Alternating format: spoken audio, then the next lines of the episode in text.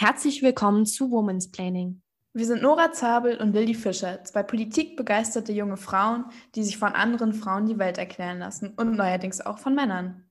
Unser Podcast ist freundlicherweise unterstützt von Dr. Jörg Kasper.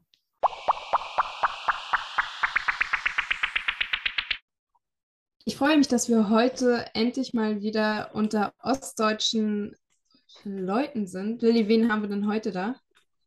Wir haben heute Martin Machowetz zu Gast. Ähm, herzlich willkommen. Hi. Hallo. Grüß dich. Ich äh, stelle dich wie jeden unserer Gäste einmal vor. Du bist 1988 in Meißen geboren und ich sage immer, ich habe so einen klassischen Politikergang, weil ich war Schülersprecherin. Du hast eigentlich einen klassischen Journo-Gang, weil du hast die Schülerzeitung bei dir an der Schule Absolut. gegründet. Und das finde ich Ja. schon mal sehr spannend. Das stimmt.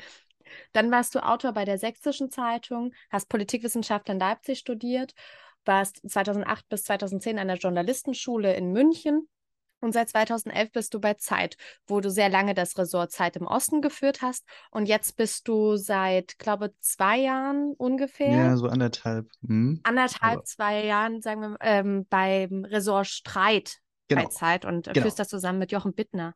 Genau. Ähm, ganz wichtig ist noch, du bist Preisträger des Theodor Wolf Preises. Herzlichen Nein, Glückwunsch das ist nicht richtig. Nee, beim Okay, schließ zurück. den Theodor Wolf Preis hätte ich wahnsinnig gern natürlich gewonnen. Ganz renommierter, super toller, schöner Preis. Ähm, leider hat es in der Preisverleihung, glaube ich, nur so für einen, ich sage sehr knappen zweiten Preis gereicht. Ähm, aber es gibt halt nur den ersten. So, insofern äh, war ich zwar unter den Top 3 in, mein, in dem Jahr, in, in dem ich da nominiert war, aber ich habe ihn nicht abgestaubt. Dafür habe ich aber einen noch renommierteren Journalistenpreis gewonnen, nämlich den Thüringer Journalistenpreis. Logisch, bester Preis einfach. Der war super. Das war eine tolle Preisverleihung mit Ministerpräsident und äh, Thüringer.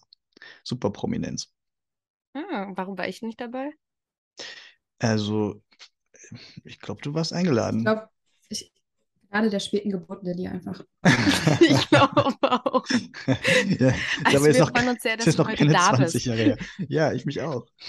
Voll gut. Danke für die Einladung. Äh, ganz toll hier zu sein. Ich höre euch natürlich immer mal wieder und äh, dachte, laden die mich denn nie ein, aber jetzt ist es endlich soweit. Da habe ich gleich mal die erste Frage. Warum hörst du uns? Außer natürlich aus journalistischen Gründen. Weil ihr eine total aggressive Social Media Werbung dafür macht und man dann einfach ab und zu reinklicken muss. Funktioniert anscheinend, Lilly. Wir sollten das noch mehr machen, vielleicht. Also, Aber ich- Ich höre es natürlich auch zu selten, um wirklich mitreden zu können. Ähm, aber ab heute werde ich jede Folge von Anfang bis Ende durchhören. okay, das haben wir aufgeschrieben. Ich werde dich demnächst abfragen. Sehr gut. Nora hat schon einen ganz wichtigen Hinweis darauf gegeben. Also, wir haben hier auf jeden Fall immer eine gute Ostquote mit Nora aus Mecklenburg-Vorpommern und mir aus Thüringen. Sehr Und du cool. als Sachse, ähm, Mhm. was war das für ein Gefühl oder wie ist das? Du hast es gerade ein bisschen im Vorgespräch gesagt, du ziehst jetzt von Leipzig nach Berlin. Du gibst das Ressort Zeit im Osten ab. Du hast dieses Ostdeutsche immer sehr gelebt bei Zeit. Ähm, jetzt nicht mehr. Wie fühlt sich das an? Also das Ostdeutsche lebe ich natürlich immer noch voll, weil ich bin ja, äh, ich höre ja nicht auf, Ossi zu sein, nur weil ich jetzt in der Redaktion in Hamburg sitze und ähm, in Berlin lebe, sondern das nimmt man ja mit und das war auch eigentlich immer mein Ziel, dass ich, äh, ich finde, dass im Journalismus zu wenige Ossis an entscheidenden Stellen sitzen und dass es irgendwie alles immer noch viel zu, äh, viel zu wenig im Fokus ist, dass äh, Leute aus dem Osten nicht nur auf das Thema Ostdeutschland ein bisschen anders gucken, sondern häufig halt auch auf ganz andere Themen einen eigenen Blick haben, äh, sei es irgendwie außenpolitisch oder Wirtschaftsfragen oder äh, so, whatever. Mm, Und deswegen sind eigentlich natürlich Ossis, äh, äh, müssen gerade nach Hamburg gehen. Und das äh, versuche ich jetzt mal. Aber was äh, der, der andere Teil der Frage, äh, wie weh das tut, sozusagen dieses Leipziger Büro und diese, Ost, diese Berichterstattung über Ostdeutschland und aus Ostdeutschland verlassen zu haben, das war schon, also es ist anderthalb Jahre her, deswegen äh, ist okay jetzt, aber das war schon hart. Das ist ein ganz tolles Team in Leipzig, jetzt von Anne Henig geleitet, die, mit der ich das früher auch schon zusammen gemacht habe. Die ist ganz fantastisch aber auch viele weitere tolle Leute und das das war so ein richtiger Gemeinschaftsgeist, auch mit den Lesern und Leserinnen und mit den, ähm, das war wie so eine Community. Man hat sich so über die Jahre halt, äh, das war halt die Ostredaktion und die Zeit im Osten und alle, alle, die sich dafür interessiert haben, wussten, was damit anzufangen und war so eine ganz eigene, coole Welt. Und wir haben ja wirklich auch Aufbauarbeit geleistet, finde ich, im, im Journalismus und viele Jahre einfach dieses Thema so richtig ähm, etabliert und in die Zeitung reingewuchtet. Äh, und deswegen war es dann schon schade zu gehen. Aber ich finde immer so, wenn man so zehn Jahre in der Redaktion war, ist dann auch, kann man auch mal was Neues vertragen. Und auch die Redaktion kann mal was Neues vertragen. Ähm, in Hamburg sind wahrscheinlich auch viele Leute mit ostdeutscher Biografie. Merkt man das schneller, dass man irgendwie bondet? Also jetzt nicht so wahnsinnig viele, ehrlich gesagt. Es gibt ähm, noch eine ostdeutsche Ressortleiterin. Liebe Grüße an Evelyn Finger, die ist auch schon sehr lange bei der Zeit. Vergesse ich gerade jemanden? Und in den, in den Ressorts sitzt schon hier und da mal ein Ossi, aber es sind nicht so super viele. Also, nee, also das, da, da sind wir gerade dran. also wir haben natürlich mit dem Leipziger Büro äh, sozusagen hier gleich drei Redakteure, die in Leipzig Ossis sind. Und es gibt auch im Hauptstadtbüro Leute aus Ostdeutschland, in Berlin und in Hamburg ein paar ähm, wenige, aber nicht so viele, wie es irgendwann mal sein müssen. Aber das wird über die Jahre schon, schon besser und anders, glaube ich. Ähm, Im Verlag zum Beispiel habe ich neulich eine ähm, Kollegin getroffen, die kannte ich noch aus Dresden. Die war, äh, die ist eine richtige Sechsin und kümmert sich da jetzt um verschiedene Magazindinge. Liebe Grüße, Fanny. Du sechselst gar nicht. Also ich kann das sehr gut. Ähm, ich äh, mache das auch immer, wenn ich Sachsen treffe. Leider, ihr, ihr seid ja nur, also Thüringer und Mecklenburger, Mecklenburg-Vorpommern. Aber wir können das da auch einfangen. Sollen wir oh ein bisschen? Nein, wir können das gerne machen, wir aber. können das auch ein bisschen machen. aber ich, äh, also Sachsen sind nicht so selbstbewusst mit ihrem Dialekt, ne? Also das denkt man immer nur. Und Sachsen sind ja sehr renitent und dauerhaft wütend und fühlen sich immer vernachlässigt und gehen auf die Straße. Ähm, aber in Wahrheit, wenn ein Sachse woanders hingeht, versucht er sich zu, versucht er sein Sachsentum natürlich zu verstecken, weil er der meistgedisste äh, Dialektsprecher des Landes ist. Mhm, obwohl ich zum Beispiel finde, dass Franken oder ja, Franken haben eigentlich den schlimmsten Dialekt. Nee, Schwaben. Schwaben. Schwaben, ganz schrecklich. Schwaben ja. ist ja jetzt vom Sächsischen gar nicht so weit entfernt. Das ist auch so schön rundgelutscht, wie so ein, wie so ein Bonbon. Ähm, aber die Franken, das ist irgendwie so, ich weiß nicht. Nee, also Fr Fränkisch finde ich am schlimmsten. Aber egal, jetzt schreiben wir bestimmt ganz viele Franken und in Thüringen gibt es sie ja auch, die Franken. Ja. Ähm, aber Sachsen jedenfalls sind nicht so selbstbewusst und deswegen trainieren die sich das dann ab, wenn sie rausgehen. Und ich, bei mir war das wirklich so, dass ich wusste, wenn du jetzt irgendwie nach München in die Journalistenschule gehst, da kannst du ja nicht sechseln. Und ich, ähm, und äh, deswegen ist das über die Jahre immer weniger geworden. Aber wenn meine Eltern zum Beispiel zu Besuch sind oder ich zu denen fahre, ähm, dann könnte ich mir gar nicht erlauben, nicht zu sechseln. Das finden die derartig komisch, äh, dass ich sofort damit anfange, damit ich mir keine Sprüche einfange. Oder auch wenn ich meine Kollegin Anne, von der ich gerade schon erzählt habe, die kommt aus äh, Freiberg in Sachsen, also Erzgebirge. Wenn wir so zusammen sind und irgendwie so lustig sind oder über irgendjemanden sprechen, dann verfallen wir sofort in Dialekt. Oder wenn wir jemanden über, wenn wir so jemanden nachmachen, egal wo der herkommt, irgendjemanden, über den wir uns aufregen, Politiker oder so, ob der jetzt aus Bayern oder aus NRW kommt, wenn wir den so ein bisschen verarschen wollen im Gespräch, dann tun wir so, als würde der sechseln. Ähm, weiß auch nicht, warum wir das machen. Ist ja eigentlich total bescheuert, sich selbst so. Naja, Genau. Aber wenn ich, ich kann's. längere Zeit nicht in Erfurt bin, beispielsweise irgendwie in Düsseldorf bei meiner Patentante oder so, dann fange ich an, so ein Dialekt haben die jetzt nicht unbedingt, dieses rheinländische, halt, keine Ahnung, ist auch so ein bisschen Mentalität. Und dann fange ich das an, irgendwie zu übernehmen. Und wenn ich mit meinem Papa telefoniere, dann sagt er immer, kannst du bitte dieses arrogante Wessi-Gehabe ablegen? ja, siehst du? so, so ist es mit meinen Eltern auch. Sehr gut. Und Nora, ja, wie ist es für dich als Mensch, der überhaupt gar keinen Dialekt beherrscht? Ähm, ich kann ihn zum einen auch gar nicht nachmachen. Wenn da Leute anfangen, irgendwie lustig zu reden, sitze ich immer da und denke mir, puh, weiß jetzt gar nicht, was ich sagen soll. Aber ich verstehe es meistens auch gar nicht. Ich bin einfach, ich kann einfach nur Moin und ähm, Stimmt, ein bisschen Dialekt habt ihr da oben natürlich auch. das D ist sehr weich. Bitte. Bitte. Ja, Also in Hamburg zum Beispiel mit diesem, also die, die, da gibt es ja so eine Form von Platt irgendwie. Das finde ich ganz schön, wenn das, wenn das Hamburger können und sprechen. Das klingt irgendwie ganz so, weiß ich nicht, da fühlt man sich gleich in Hamburg. Aber sowas habt ihr nicht, ne? Ja, ab und an, doch. Meine, meine Großeltern sprechen öfter noch Plattdeutsch. Was? Was? Krass. Krass. Ach so, krass. Ich habe Okay. hab wahrscheinlich ein bisschen gesächselt beim Krass sagen, deswegen habe ich es nicht verstanden. Ähm, Ja, äh, also Platt finde ich schön. ja, es hat das so was Heimisches, Gemütliches und es erinnert mich immer an Alkohol trinken. Man, Küstennebel oder so. wenn man da bei den Großeltern Alkohol trinkt. Ist es bei euch nicht so in Mecklenburg-Vorpommern, dass eigentlich das Sächsische das Schlimmste ist, weil die Sachsen halt irgendwie jeden Sommer so über die, über das Bundesland herfallen und sich so aufführen, als gehörte es ihnen? Ja, aber das ist bei vielen so. Also auch gerade bei Süddeutschen. Hm. Aber nee, ich würde da jetzt keine Aggressivität festmachen euch gegenüber. Okay, danke. Ähm, aggressiv sind die aber was mich brennt, Hm? Sorry. Ich sagte, aggressiv sind die Sachsen von alleine. Ähm, aber entschuldige, ich wollte dir nicht ins Wort fallen. Ähm, was mich brennend interessiert, du hast vor ein paar Jahren einen Artikel geschrieben, der viral gegangen ist. Und zwar hast du das äh, Ergebnis der Landtagswahl in Sachsen-Anhalt war es. Ähm, die hohe Prozentzahl der AfD mit äh, einem Wir sind endlich politisiert gleichgesetzt. Uff, ich glaube, das stimmt nicht. Also, ich habe mal einen, äh, ich habe mal sozusagen ähm, einen Text geschrieben, der die, oder sagen wir, es ist ein bisschen verkürzt.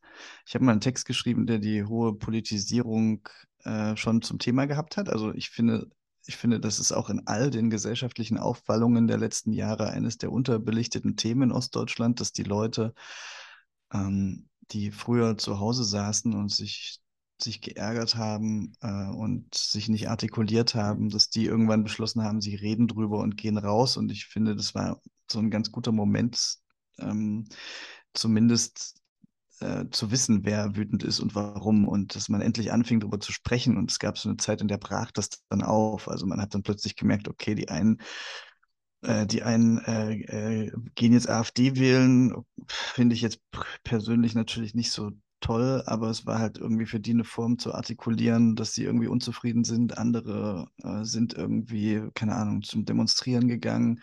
Andere sind auf Veranstaltungen von Michael Kretschmer gegangen und haben mit ihm diskutiert, dem sächsischen Ministerpräsidenten. Andere sind auf Bürgerforen gegangen. Es gab ja ganz viele eine Zeit lang ganz viele verschiedene Wege, auf denen sich plötzlich so eine Unzufriedenheit artikuliert hat.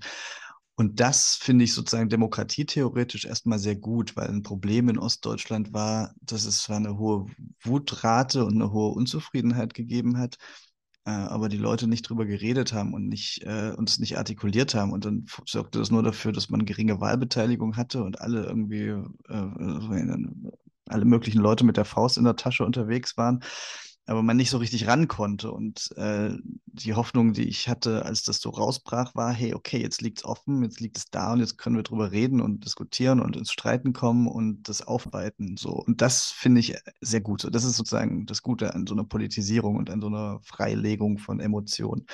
Das heißt jetzt aber nicht, dass ich irgendwie drüber, mich drüber gejubelt habe, dass die Leute ähm, zu 25 Prozent äh, AfD wählen, sondern ich habe ähm, ich habe mich natürlich vom ersten Moment an gefragt, was kann man tun, äh, um die Leute wieder zurückzubringen in den bürgerlichen Diskurs. Und äh, ich bin Journalist sozusagen. Ich werde, es ist jetzt nicht mein berufliches Interesse, die AfD abzuschmelzen. Aber als Bürger und als Demokrat und als äh, Mensch und Ostdeutscher fände ich es natürlich schon ganz schick, wenn ähm, die anderen Parteien äh, das passende Angebot hätten, diese Leute für sich zu begeistern und ähm, wir nicht in so eine, man nicht in so eine Lage rein, äh, reinkommt, wie wir sie jetzt ja in Thüringen haben, dass man eigentlich ein Land nicht mehr regieren kann, weil äh, äh, keine bürgerliche Partei äh, mit einer anderen bürgerlichen Partei zusammen irgendwie koalitionsfähig ist und eine Mehrheit bilden kann. Ähm, also das war der Hintergedanke. Ich finde es ich find sozusagen toll, dass wir in Ostdeutschland in das Gespräch gekommen sind, dass wir uns über unsere Probleme unterhalten, dass wir uns miteinander streiten und raufen. Und das ist halt der erste Schritt. Aber ich würde jetzt nicht sagen, dass, dass so ein Wahlergebnis eine gute Nachricht ist. Inwiefern ist das vielleicht auch ein Ressentiment, das dir als Journalist begegnet, gerade wenn du jetzt auch äh, mehr im, in den alten Bundesländern zu tun hast, dieses klassische, du hast es eigentlich fast schon so dieses klischeehafte, ja, die Sachsen, die gehen nur auf die Straße, die sind so mhm. renitent mhm. und so weiter. Ist das ein Ressentiment, das dir auch begegnet? Mir als Sachse? Ähm, naja, also ich, also natürlich machen die Leute so ein bisschen Witze darüber, dass, wenn, wenn sie erfahren, dass man aus Sachsen kommt. Das ist natürlich auch, äh, das ist, passiert mir natürlich auch in der Zeitredaktion, dass es so, dass ich irgendwie so den einen oder anderen Sachsenwitz einstecken muss. Das finde ich aber auch völlig gerechtfertigt. Das haben sich die Sachsen ja hart erarbeitet. Ähm, ich also das Verhältnis zwischen Ost- und Westdeutschland ist ja so wechselhaft. Also man hat mal ähm, eine Phase gehabt, in der sich der Westen für den Osten eigentlich gar nicht interessiert hat. Dann hatte man eine Phase, in der ähm, sich der Westen, also ich verallgemeinere jetzt, ja, indem sich der Westen über den Osten wahnsinnig lustig gemacht hat, hatte man aber eben auch Phasen, in denen plötzlich man im Westen totale Angst bekommen hat, wenn man festgestellt hat, oh, das ist da passiert, das bedroht uns ja plötzlich auch. Nicht, dass irgendwie hier unser politisches System auch noch anfängt, äh, Probleme zu kriegen. Und äh, ich glaube, so es gab so eine Zeit vor fünf, sechs Jahren, als man irgendwie sah, dass in Amerika, wie schnell es in Amerika geht, dass irgendwie so ein Typ wie Trump Präsident werden kann, gleichzeitig in Ostdeutschland äh, die AfD in so, äh, in so krasse Höhen sich aufschwingen konnte. Da, da ging es dann, glaube ich, auch zum ersten Mal vielen Westdeutschen so, dass sie dachten, ah, oh, oh, oh, okay, wir müssen offenbar irgendwas aufpassen und irgendwie was ändern und so. Äh, und dann äh, begann ja eine total leidenschaftliche Debatte darüber, was man den Ostdeutschen vielleicht Gutes tun kann oder Ungutes getan hat und wie man es schaffen kann, äh, dass die sich wohler fühlen. Ja, also dass wir so eine krasse Debatte über sowas wie ostdeutsche Führungskräfte, äh, ostdeutsche Politiker, äh, ostdeutsche ähm, keine Ahnung, Regionalbüros von großen Zeitungen in Ostdeutschland, dass wir sozusagen über all diese Sachen, die bisher gefehlt hatten, plötzlich sprachen, hat ja was damit zu tun, dass der Westen auch gemerkt hat, okay, ein bisschen was ist vielleicht doch wirklich schief gelaufen. Also insofern, das wechselt so ein bisschen.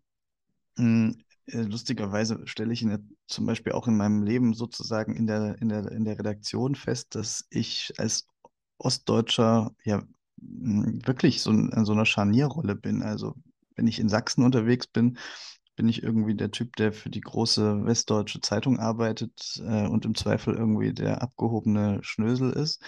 Und wenn ich in Hamburg bin, bin ich halt, äh, merke ich, dass ich halt in ganz vielen Dingen eine andere Meinung habe, egal ob wir jetzt über Corona reden oder ob wir, ähm, äh, ob wir über äh, die äh, militärische Fragen reden oder keine Ahnung was, oder Inflation oder, oder Arbeitsplätze oder was auch immer. Ich merke schon, dass ich häufig ein bisschen, wenn es auch nur eine Nuance ist, anders auf die Welt gucke als jemand, der, äh, äh, weiß ich nicht, in Kiel oder Flensburg aufgewachsen ist und äh, das, äh, das sorgt für, für, eine, für eine ganz gute Reibung, glaube ich. Voll, das kann ich nachvollziehen. Immer wenn ich in Heidelberg bin, dann merke ich, dass die Gespräche ganz andere sind. Und ähm, wenn ich zu Hause, ich war letztens gerade erst zu Hause und dann haben wir natürlich auch über den Ukraine-Krieg gesprochen und dann war es halt eher so, ja, ist doch total klar, dass die Ukraine jetzt endlich mal aufgeben muss, ähm, damit wir unser Gas bekommen. Hm. Ähm, und da sind die Diskurse ganz andere. Und das führt halt eben auch dazu, dass ich mich weder zu Hause, komplett zu Hause fühle, noch hier. Und äh, was sind die, äh, also wie, wie, wie spricht man dich an in Heidelberg als, als Frau aus Ostdeutschland? Also was, ähm, was, was sind die Fragen, die man dir stellt? Hast, musst du dir auch Witze anhören? Also wie ist das? Ähm, die Leute kennen zum Beispiel über Jugendweihe geredet und dann haben sie mich so komisch angeguckt und haben das nicht verstanden, beispielsweise. Oder ähm, ich glaube, ich habe das Alter erreicht, wo ich als gesamtdeutsch angesehen werde und nicht mehr als Vorwendekind oder so. Also eher so, dass du die Unterschiede bemerkst und nicht die anderen ja. sozusagen. Mhm. Ja. Verstehe für mich war das eine ganz krasse Erfahrung, als ich das erste Mal so auf eigene Faust durch Deutschland gefahren bin. Also nicht mit Mama und Papa in Urlaub irgendwohin, sondern halt, als es mit der Jungen Union und so ein Spaß losging. Hm. Und dann waren das die Bayern in der Regel, die mit den ganzen Vorurteilen kommen, äh, die mich dann Zonengabi genannt haben und sowas wie, kennt ihr überhaupt ordentlichen Champagner? Bei euch gibt es ja nur Rotkäppchen und so ein Spaß. Und ähm, diese Erfahrungen haben in mir gut. eigentlich dieses Ostdeutsche erst richtig hervorgerufen, weil ich mir da vorher nicht so richtig Gedanken drüber gemacht habe. Krass. Äh, also genau, also Nora hat ja erstmal mit Rotkäppchen recht. Rotkäppchen ist ja auch das einzige Unternehmen, was jemals den westdeutschen Konkurrenten äh, gekauft hat. Mumm. Rotkäppchen, ah, okay. ist ja, Rotkäppchen ist ja das einzige ostdeutsche Unternehmen, das es jemals geschafft hat, äh, den, den westdeutschen Markt leer zu kaufen. Genau, die haben den Mumm, Mumm-Sekt haben die gekauft. Ähm, diese Witze kenne ich auch noch, aber ich dachte, das ist vielleicht in eurer Generation nicht mehr so, aber äh, interessant, äh, interessant, dass es das immer noch gibt. Ja, klar, so irgendwie auch so ein Bananenwitz. Es gibt ja auch wirklich noch so Bananenwitze und äh, Bodo Ramelow hat den, glaube ich, selber gebracht. Nach 100 Tagen Amtszeit hat er gesagt, 100 Tage im Amt als linker Ministerpräsident und Bananen gibt es immer noch. ganz, ganz lustig, oder? Musst du zugeben. Ja, aber er ist auch Wessi. Er hat einen guten Zugang zum Bananenmarkt, meinst du, weil er, weil er aus dem Westen kommt. Er weiß, wo, wo er Bananen beschaffen kann. Ja, also es ist irgendwie lustig, wie lange sich sowas hält. Was ich aber daran noch viel interessanter finde, gar nicht, dass mich das ärgern würde. Also wenn jetzt jemand in Hamburg so einen Bananenwitz macht, ist das für mich, oder irgendwie so das Sächsische so ver, verhohnepiepelt, ist das für mich total okay. Ich wundere mich nur immer drüber, dass die das noch lustig finden. Also ich wundere mich immer, dass die das noch für einen originellen Witz halten, mich mit einem Bananenwitz zu konfrontieren. Äh, ich finde eher so, ein Witz, den man 200 Mal erzählt hat, ist keiner mehr. Es ist am Ende leider so. Voll. Ich muss jetzt gerade nochmal über meine Antwort nachdenken und dann ist mir eingefallen, ich glaube, sie sehen gar nicht, dass es dieses Ostdeutschland mal gab und dass sie sich halt gar nicht mehr dafür interessieren. Dass es halt ihre westdeutsche Welt die ganze Welt ist. Mhm. Ah, dann sind wir jetzt schon so weit, dass man den Osten nicht mal mehr als Problem betrachtet, sondern einfach nur vergessen hat, dass es das mal gab. Oh, traurig.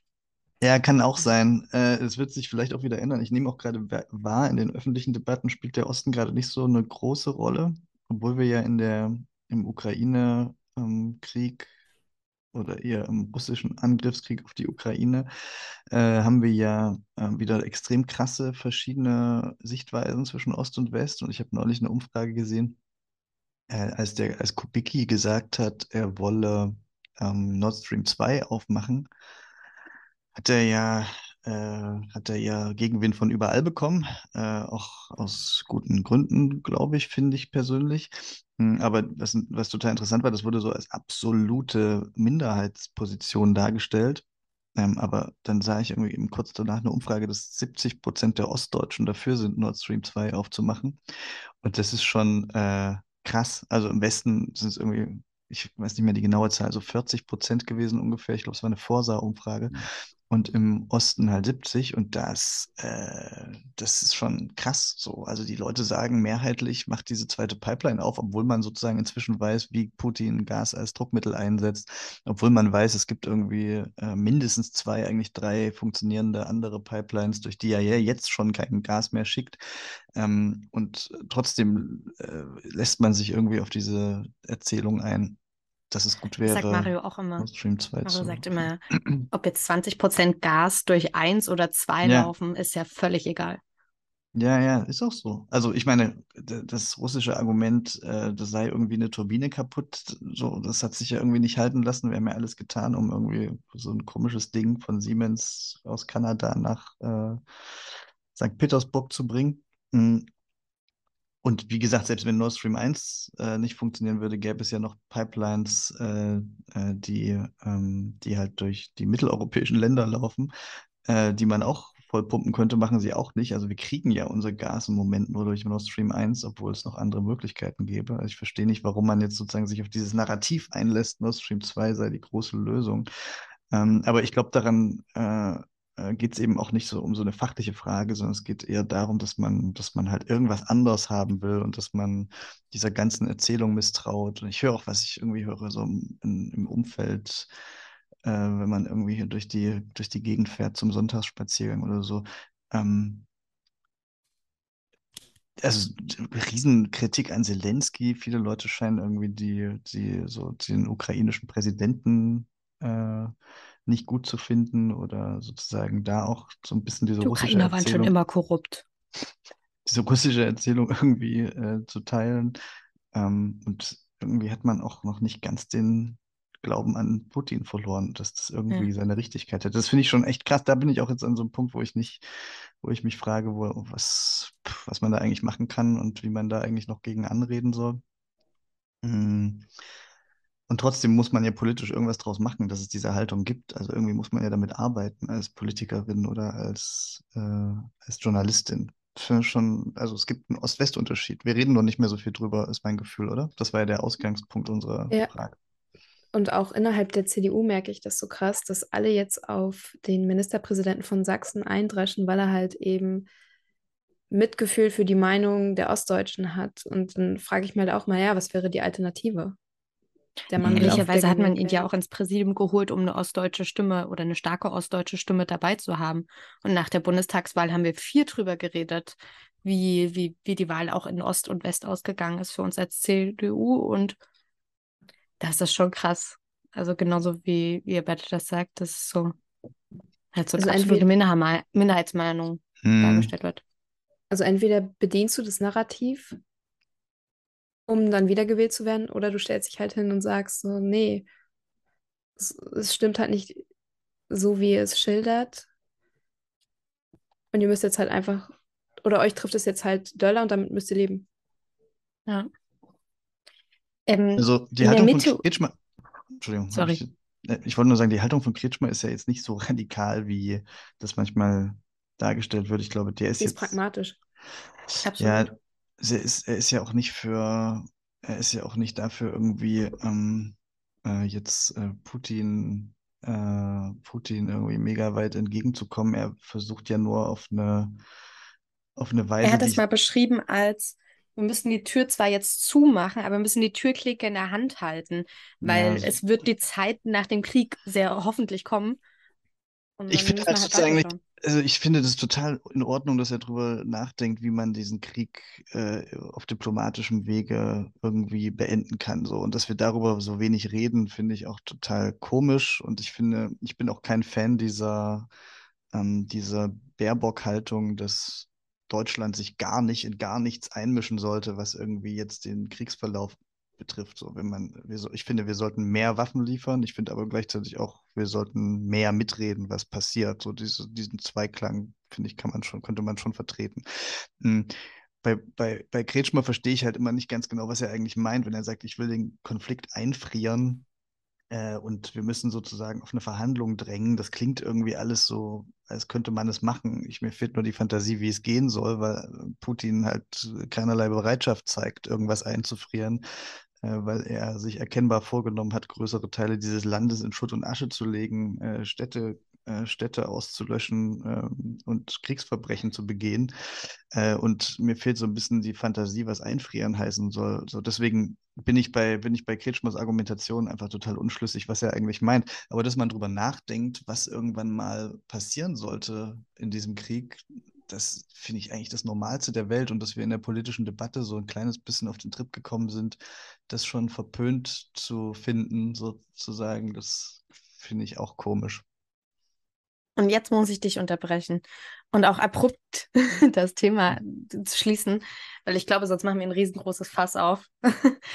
ähm, in der Mitte von unserem Podcast machen wir ja immer drei lustige Entweder-Oder-Fragen, was du ja als begeisterter Zuhörer weißt. Und die erste hat Nora parat. Ja. Ich habe letztens euren Streit äh, über das Sanna Marin-Video gesehen. Tanzen, ja oder nein? Jetzt nur auf seiner Marien bezogen oder allgemein? Ja? Nee, allgemein. Frauen. Ja. Politikerinnen? In einem Satz. Also, na, ich finde, Tanzen ist was äh, Wunderbares und es ist, ähm, es macht Spaß und ich mache es auch gern. Und Frauen äh, und Männer sollten tanzen, so viel sie möchten und können. Ähm, bei Sanna Marin bin ich ein bisschen zwiegespalten, weil ich finde, dass eine, das ist schon so eine gewisse Anforderung an die äh, Autorität und äh, die Würde von so einem Amt gibt. Und diese, speziell dieses Video, über das da diskutiert wurde, will ich von einer Spitzenpolitikerin persönlich nicht sehen. Äh, ob sie zu Hause so tanzt, ist mir natürlich am Ende egal. Äh, aber der Umstand, dass das Video öffentlich geworden ist, äh, zeigt, dass ich es vielleicht doch lieber nicht gemacht hätte. Jägerschnitzel oder Wurstgulasch? Oh, ganz schwer, ganz schwer. Jägerschnitzel. Jägerschnitzel, weil da ist mehr Wurst. Das stimmt. Der Wurstgulasch und im Wurstgulasch, finde ich, kann man mehr falsch machen. Ich glaube, also während es beim Jägerschnitzel ja in Ostdeutschland eine einheitliche Definition, geradezu eine DIN-Norm zu geben scheint, wie das auszusehen und konsistenzmäßig äh, äh, äh, zu sein hat, ist, äh, beim Wurstgulasch gibt es wirklich krasse Nuancen. Da gibt es was, da gibt es so diese sehr soßigen Varianten. Gibt Hm. diese, es gibt so, es gibt auch, da ist auch bei der Wurst keine richtige Einheitlichkeit. Manche denken, man könne da irgendwie jede Wurst reinschnibbeln, die es gibt. Mit Bratwurst schmeckt nicht. das auch. Ja, aber Jagdwurst ist doch das Original. Ja. Ja. Und deswegen glaube ich beim lieber Jägerschnitzel und Panade ist ja auch nochmal so ein extra Kick. Stimmt. Okay. Letzte Frage: äh, Dynamo Dresden oder Red Bull Leipzig? Das ist ja super einfach. Äh, RB Leipzig natürlich. Stehst nicht so auf Ah, welcher Tradition, andere was? Traditionsclub? Also, Verdammt. Äh, Dynamo Dresden äh, äh, ist ja ein Traditionsclub seit 1953, als es als Polizeisportgemeinschaft der DDR-Volkspolizei gegründet wurde. Ähm, darauf ist man heute irgendwie total stolz. Ich würde sagen, man sollte es eher, eher überlegen, Dynamo Dresden nochmal neu zu gründen unter anderem Namen, vielleicht auch mit einer bisschen ähm, friedlicheren Fanszene. Ich mag diese Art von Fußballkultur in Dresden überhaupt nicht. Mir ist das einfach zu ruppig und zu rumpelig und zu. Ich finde es toll, dass die da so eine Leidenschaft haben und so, aber das sieht also mir so diese. Ich bin auch keiner, der irgendwie findet, so ein Fußballverein, das ist 100% Glut und Feuer, sondern ähm, äh, RB Leipzig ist einfach fantastisch. Man geht da am Wochenende hin ins Stadion, da sind Studenten und Omas und Opas und normale Leute und Familien und Kinder und es ist eine gute Stimmung.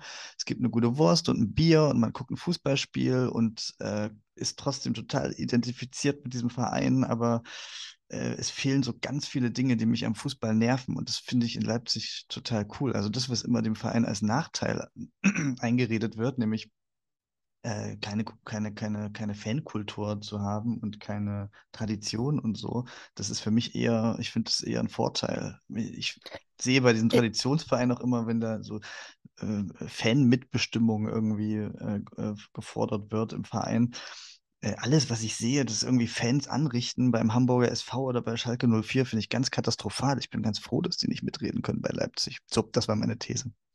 Also das ist aber auch so was, finde ich, ostdeutsche Vereine, diese Fankultur. Also ich gehe jetzt das erste Mal in meinem Leben zum Derby, äh, Karlsruhe gegen Rot-Weiß und äh, ich habe Angst. Also ich habe ehrliche Angst, dass ich da verprügelt werde. Und, ja, Aber das ist halt auch so, das sieht man so bei Dynamo. In Berlin ist es schwierig, bei Union ein bisschen, BFC ist, glaube ich, noch ein bisschen krasser, aber das ist so, also die Leipziger lieben auch äh, RB so sehr und sind da so in Scharen hingelaufen, weil da die beiden Leipziger Vereine, die es hier immer gab, nämlich Lok und Chemie, ähm, sich derartig die Fresse poliert haben bei jedem Spiel äh, und das ein derartig aggressiver Umgang miteinander war, dass natürlich die Menschen, als sie die Gelegenheit hatten, in ein Stadion zu gehen, wo nicht nur toller Fußball gespielt wird, äh, anders als in diesen Rumpelclubs, ähm, sondern auch noch äh, friedlich, ruhig, man geht in Ruhe hin und man geht in Ruhe wieder nach Hause. Ähm, das hat, das war eine Riesensehnsucht und das, ähm, das hat einfach wahnsinnig gut funktioniert. ich muss leider ein bisschen auf die Tube drücken. Es tut mir leid. Ähm, nur damit ihr Bescheid wisst, das schneide ich gleich raus. Kein Problem. Ich Genau, merke, nach unserem Mittelteil gibt es nämlich ganz wichtige Fragen. Ähm, auch da startet Nora einfach wieder. Ja, und zwar ist es ja ein Podcast, in dem wir zwischen den Geschlechtern lernen wollen. So, und wir haben in den letzten Folgen immer gefragt, was unseren Gast eigentlich dahin gebracht hat, wo er jetzt ist. Also, was würdest du deinem 20-jährigen Ich mit der, mit dem Blick von heute empfehlen zu tun oder zu lassen? Ich würde ein bisschen mehr Vertrauen empfehlen in die eigenen Fähigkeiten und den eigenen, das, das eigene äh, Selbstbewusstsein. So, ich hätte, wenn ich, ich hätte als 20-Jähriger, glaube ich, nicht geahnt, ähm, was ich mit 34 mal machen werde und äh, hätte es natürlich sofort unterschrieben. Ähm, aber ich hätte auch gar nicht so überrascht sein müssen, weil ich glaube, das, was man so kann und das, was man so tut, das ist schon früh drin und ähm, äh, dann kann man auch ruhiger sein und äh, muss nicht so, muss nicht so zappelig und aufgeregt durchs Leben gehen. Also ich würde mir so ein bisschen mehr Zutrauen in das Wird schon empfehlen. Hast du Vorbilder? Okay. Vorbilder? Mm. Ach, so, also unter Journalisten gibt es schon einfach, gab es immer Leute, wo man gedacht hat, das würde man von dem gerne können und das würde man von dem gerne können. Ähm, ich bin jetzt aber nicht so einer, der irgendeinem ganz bestimmten Idol nachläuft. Ähm, tja, was ist denn ein Vorbild für mich? Nee, ich glaube, ich lasse es so stehen. Ich äh, fand, ähm, also ich fand bestimmte Journalisten, dachte ich immer, du würdest gerne so schreiben können wie die. Ja, so ganz klassisch für, das sagt einem aber fast jeder Journalistenschüler. Ich, als ich Journalistenschüler wäre, habe ich immer gedacht, wenn du mal, wenn man mal schreiben könnte wie Alexander Osang, das wäre echt großartig, bis man irgendwann merkt, äh, niemand kann wie irgendjemand anders schreiben und es wird sowieso nur, äh, es wird sowieso nur entweder was Eigenes oder, oder halt nicht. Ähm, und genauso ist es, äh, keine Ahnung, so Chefs, die man erlebt hat und einfach toll fand. Da gab es schon auch nicht eine ganze, eine ganze Reihe Leute, ähm, von denen ich einfach irre viel gelernt habe und ähm, die mich da total geprägt haben. Und Chefinnen übrigens auch. Mir ist gerade noch was eingefallen, ähm, abseits dieser Fragen. Du hast Franka Lehfeld äh, oder du hast über sie geschrieben. Ja, mit, was ja. äh, mit dir gestritten. Ah, mancher. Äh, was hat dich dazu veranlasst? Also wir kennen ja jetzt, ich denke, wir kennen alle die Diskussion um die Hochzeit, um ähm, Genau, Franke ja. Liefeld ist die äh, Ehefrau von Christian Lindner, äh, aber das sagt man ja leider immer zuerst. Sie ist ja in erster Linie politische Journalistin beim Fernsehsender Welt. Und deine Frage war? Was dich angetrieben hat, sie zu fragen. das zu thematisieren. Ähm, naja, also ursprünglich gemeldet habe ich mich bei ihr, äh, weil ich festgestellt habe, das war schon vor der Hochzeit, dass es dass wahnsinnig viel über sie gesprochen wird und äh, darüber diskutiert wird, ob die Verlobte von Christian Lindner denn wirklich noch Journalistin sein darf oder nicht, also politische Journalistin, ob es nicht Interessenskonflikte gibt und äh, ob sie wohl ihre Karriere dieser Beziehung verdankt und so. Das wurde ja schon diskutiert und da gab es irgendwie Texte in irgendwelchen Mediendiensten und irgendwelche Zeitungsberichterstattungen und und mir ist nur aufgefallen, dass sie nie selber spricht. Äh, und dass sie nie, dann habe ich mich bei ihr gemeldet und, ähm, und ihr gesagt, dass es doch vielleicht besser wäre, man würde mal mit ihr sprechen, als nur über sie. Und dann stellte sich raus, dass sie auch noch gar nicht so richtig gefragt worden war. Und ähm, dann haben wir uns halt äh, verabredet, für die Zeit nach der Hochzeit dann äh, ein Gespräch zu machen. Und das haben wir jetzt gemacht. Manchmal ist es so einfach. So, also das ist einfach, wenn man so ein bisschen in dem Beruf arbeitet und so eine Berichterstattungswelle sieht, dann äh, fällt einem schon auf, wenn, wenn, wenn, wenn jemand sich noch gar nicht zu Wort gemeldet hat und eigentlich es total interessant wäre, mal von ihm selbst seine Perspektive auf seinen eigenen Fall und sein eigenes Leben und seine eigene Geschichte zu hören. Mm, und das habe ich sie einfach gefragt. Und sie sagte, ja, okay, finde ich gut manchmal ist es, kommt es dann auf den richtigen Zeitpunkt an und man muss, ähm, man muss vielleicht auch den Eindruck vermitteln, dass man äh, auch ein seriöser Gesprächspartner ist und äh, äh, noch besser ist, wenn man sich vielleicht schon mal getroffen hat oder kennt oder so. Äh, aber in dem Fall kannten wir uns gar nicht, außer so ein bisschen, wie man so Leute auf Twitter sieht und miteinander auf Twitter interagiert. Ähm, und dann äh, haben wir halt jetzt vor zwei Wochen das Gespräch geführt und äh, das ist diese Woche in der Zeit erschienen und hat echt eine wahnsinnige Resonanz gefunden, weil sie halt zum ersten Mal sagt, was sie äh, über das Thema denkt und ich sie sehr, sehr klar und, und straight befrage und sie aber auch auf alles eine Antwort gibt und am Ende kann man sich so selbst das äh, ein Urteil bilden, ob man sie jetzt, ob man jetzt sozusagen sich ihr anschließt oder nicht. Sehr gut. Okay, sehr sachlich beschrieben. Ich dachte, da steckt eine feministische Agenda hinter. Also, das ist interessant, weil die, meine Sprechrolle in so einem Gespräch als männlicher Interviewer ist ja gar nicht so einfach, weil sie ähm, ähm, argumentiert ja sehr auf, aus so einer feministischen Position heraus. Ich will eigentlich mit ihr darüber sprechen, ähm, ob es okay ist, Politikjournalismus zu machen, wenn man selbst mit einem Politiker verheiratet ist. Und sie will die ganze Zeit darüber sprechen, ähm, dass es aus ihrer Sicht äh, äh, eine Behinderung einer, der Karriere einer Frau ist, wenn man ihr das sozusagen nehmen will. Also eigentlich sprechen wir über zwei verschiedene Dinge. Und das ist aber, glaube ich, in dem Gespräch ganz interessant, dass wir eben genau darüber so, genau darum so, so kreisen. Ähm, und äh, ich finde auch, äh, also klar, da, das, das, da bin ich voll äh, in der feministischen Position, dass ich sage, es ist irgendwie sehr gut, dass Politiker Partnerinnen und Partner von Politikerinnen ähm, heutzutage einfach nur weiterarbeiten können. Und ich finde, bei Steinmeier ist schon super cool, dass seine Frau ähm, jetzt einfach als Richterin weiterarbeitet. Und ähm, bei äh, Olaf Scholz ist es so, dass die Frau, ähm, die Ehefrau ist Ministerin in Brandenburg. Ähm, also, dass die einfach weiterarbeiten, super cool. Ähm, und trotzdem ist es diese journalistische Kategorie ist nochmal was anderes. Also die Frage, muss man als Partnerin oder Partner eines Politikers oder einer Politikerin beruflich zurückstecken, wenn man Politikjournalist ist, äh, die lässt sich eben nicht so leicht beantworten. Das ist nicht nur eine feministische Frage. Es wird dadurch zu einer feministischen Frage, dass es halt öfter Frauen als Männern passiert, ne? Weil öfter die Männer die Politiker ja. sind und die Frauen die Partnerin. Ja. Leider. Vielen Dank für das gute Gespräch über Ostdeutschland und äh, feministische Agenda. Danke euch für die Einladung. Ja, vielen lieben Dank, auch aus Heidelberg. Merci. Von Au revoir. Au, oh. Spricht man in Heidelberg nur Französisch? Oui.